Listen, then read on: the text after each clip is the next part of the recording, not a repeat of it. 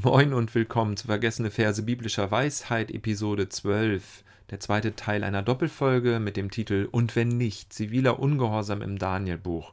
Nachdem wir uns in der letzten Folge mit Lima Bowie, der Friedensnobelpreisträgerin aus Liberia, beschäftigt haben, möchte ich heute einen anderen Menschen ins Spiel bringen, der ein gut situiertes Leben hatte und der als junger Mensch aber dann durch Gewalt, Krieg und Deportation alles verloren hat. Ich rede von dem hebräischen Politiker und Propheten Daniel. Auch wenn Passagen seines Buches teilweise sehr geheimnisvoll und sehr schwer zu deuten sind, so schildert er doch eine umfassende Friedensvision. Das Buch weist auf das kommende Friedensreich Gottes hin, das alle anmaßenden und menschenunterdrückenden Machtstrukturen letztlich abschaffen und transformieren wird. Die Vorgeschichte ist wie folgt gewesen: 605 vor Christus eroberte Nebukadnezar, König von Babylon, Judäa und deportierte die junge Elite aus Jerusalem, inklusive Daniel. Daniels Leben fiel auseinander. Er hatte Prestige, er war ein junger Typ auf dem Weg nach oben. Seine Welt fiel auseinander. Er wurde mitgeschleppt von den Feinden und musste mit seinen Gefährten dort in Babylon ein neues Leben aufbauen. Schließlich diente Daniel am königlichen Hof von Nebukadnezar und von mehreren anderen Herrschern, die auf ihn folgten. Das Buch Daniel berichtet davon und es berichtet über die Aktionen, über die Prophezeiungen und über die Visionen vom Propheten Daniel. Daniel war aber nicht nur ein Prophet, er war auch ein Politiker. Ein Politiker mit prophetischer Inspiration, ein mutiger Traumdeuter, ein gewaltfreier und spiritueller Leiter und Widerstandskämpfer. Bekannt ist ja die Weigerung seiner drei Freunde zum Beispiel, sich vor der furchteinflößenden und unterdrückenden Politik und Ideologie des Königs Nebukadnezars niederzuwerfen.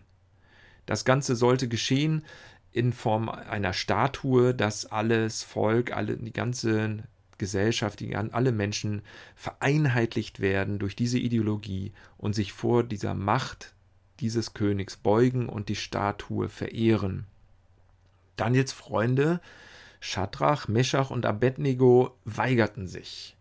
Und in Daniel 3, Vers 17 bis 18 wird das geschildert, was sie sagten, als sie dazu aufgefordert wurden und auch als sie damit konfrontiert wurden, dass sie hier zivilen Ungehorsam praktizieren. Sie sagten, wir haben nicht die Absicht, uns vor dir zu verteidigen. Wenn unser Gott, dem wir dienen, uns retten will, dann wird er uns aus dem glühenden Ofen und aus deiner Gewalt retten. Und wenn nicht, so sollst du, König, dennoch wissen, dass wir deinen Göttern nicht dienen und dein goldenes Bild nicht anbeten werden. Die wichtigsten Worte dieses vergessenen Verses der Weisheit sind und wenn nicht. Dr. Martin Luther King hat eine berühmte Predigt gehalten, die auf diesen Vers zurückgreift. Und in dieser Predigt spricht er von gewaltfreiem Widerstand und ruft zum zivilen Ungehorsam auf gegen Unrechtsstrukturen und gegen Diskriminierung und Rassismus aufgrund dieser Textstelle. Der Titel seiner Predigt ist But if not und wenn nicht. Bekanntermaßen landeten die Freunde von Daniel schließlich dann in einem feurigen Ofen.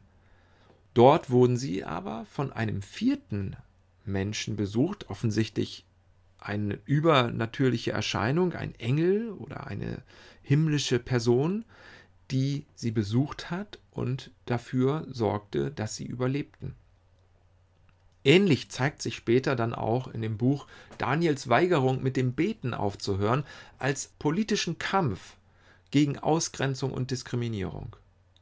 Wieder übt Daniel in dem Fall den zivilen Ungehorsam. Er leistet durch Gebet Widerstand gegen eine Zwangsideologisierung des Persischen Reiches. Nach der biblischen Aufzeichnung warf ihn König Darius schließlich dann nicht diesmal in den glühenden Ofen, aber in die Löwengrube. Dieses Buch enthält Zündstoff.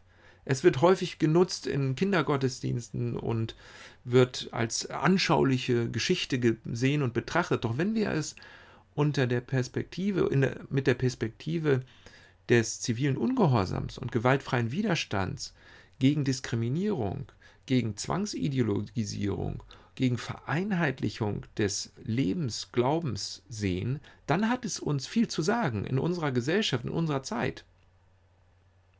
Auch wenn es bei uns so ist, dass bei uns Zeiten anstehen, in denen die Glaubens- und die Meinungsfreiheit bedroht wird, wenn Rassismus, Diskriminierung von Andersdenkenden oder Andersglaubenden um sich greift, wenn Buntheit und Vielfalt in der Gesellschaft gerade so mit Ach und Krach noch toleriert wird, nicht aber wertgeschätzt wird, dann ist es auch bei uns oft an der Zeit, sich aufrecht hinzustellen und zu sagen, ich akzeptiere das nicht. Nicht zu sagen, naja, das ist doch normal, wir ertragen das stoisch alles normal, es ist doch so. Wir haben das in unserer Geschichte in Deutschland schon erlebt, dass es nicht gut ist, diese Spaltungen und diese Diskriminierungen, Rassismus in verschiedensten Formen, auch schon in kleinster Form zu akzeptieren. Es fängt ja an damit, dass komische Bemerkungen gemacht werden über Mädchen oder über Frauen, die ein Kopftuch tragen. Es gilt, hier wachsam zu sein. Und es gilt einer jüngeren Generation, die Vision eines friedlichen Zusammenlebens neu schmackhaft zu machen, neu zu sehen, wie kostbar das ist.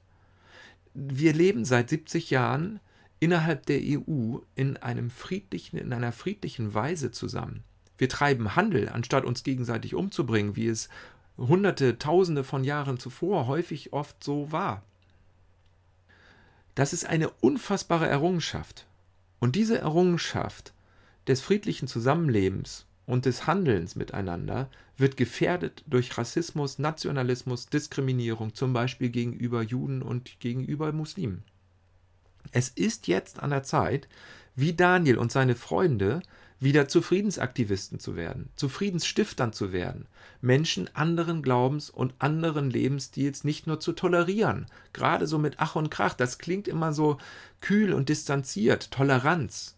Das hat einen kühlen, distanzierten Beigeschmack. Nein, ich möchte offensiver vorgehen und dahin kommen und die jüngere Generation mit einladen dazu, das wertzuschätzen, das andere wertzuschätzen und das auch zu zeigen, dem anderen, der anderen.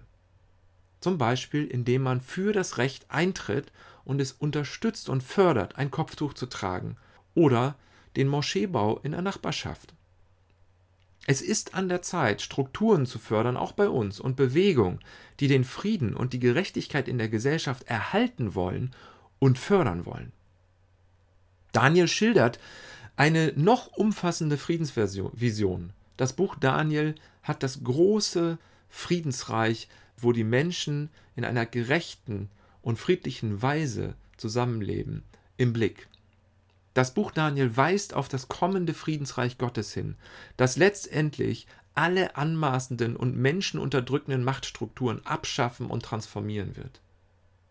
Daniel, der war nicht stoisch, der war auch nicht verbittert oder hatte resigniert. Ja, ja, die Gesellschaft ist eben so. Nein, er suchte Einfluss und er arbeitete akribisch, politisch. Und er leistete zivilen Ungehorsam. Und er betete. Er ließ sich nicht abhalten vom Beten. Und er ließ sich nicht abhalten von politischer Einflussnahme auf ein friedliches und gerechtes Zusammenleben hin. Wie Daniel, wie Schadrach, Meschach und Abednego ist es gut und nötig, in unserer Zeit und in unserer Gesellschaft dafür einzustehen, für das, was wir wissen, was richtig ist. Es ist gut und wichtig, aufrecht zu stehen aus dem Tal der Liturgie herauszutreten, aus der Komfortzone herauszutreten, sich deutlich zu positionieren und auf dieses kommende Friedensreich Gottes hin zu arbeiten, zu beten und zu sprechen. Soweit für heute bis zum nächsten Mal. Ciao.